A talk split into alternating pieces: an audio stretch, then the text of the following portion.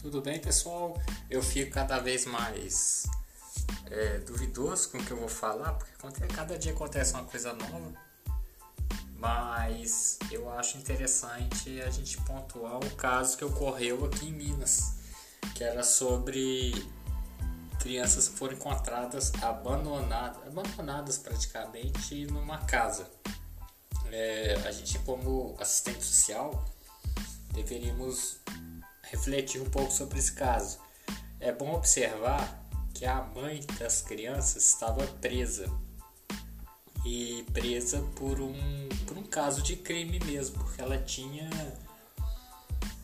é, tinha um filho que tinha apresentado hematoma, seu entrada no hospital e essa criança veio a, a falecer. Numa situação resolveram colocar a criança as crianças dela, se não me engano são dois ou três, em família extensa. E as crianças estavam praticamente abandonadas nessa casa.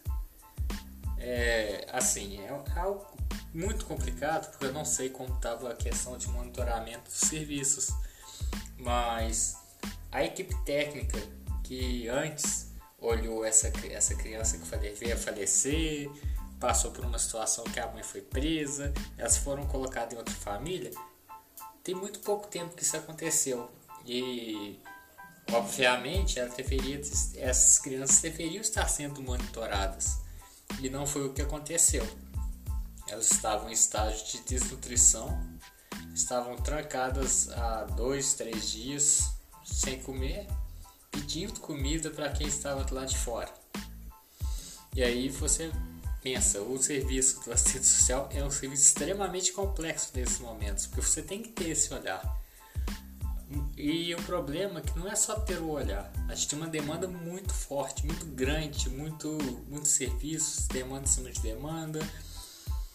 Só que a gente não pode deixar casos como esse deixar acontecer. Se não fosse a vizinha que tivesse visto as crianças, não tivesse denunciado, o que, que aconteceria com essas crianças?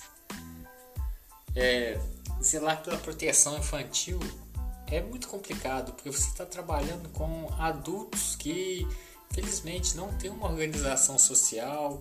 E, e, por exemplo, só agora, só agora que foi noticiado que aconteceu isso, é que um parente veio do estado de Goiás para buscar as crianças que ele não veio antes? Esperou isso acontecer? Será que ele foi acessado antes? Provavelmente foi, porque os serviços buscam isso. Mas é, para reflexão profissional, a gente vê essa certas dificuldades e a gente tem que monitorar muito as famílias, os serviços para que casos como esse não aconteçam, não aconteçam. Eu tô falando é, é passível de acontecer com qualquer profissional? Sim.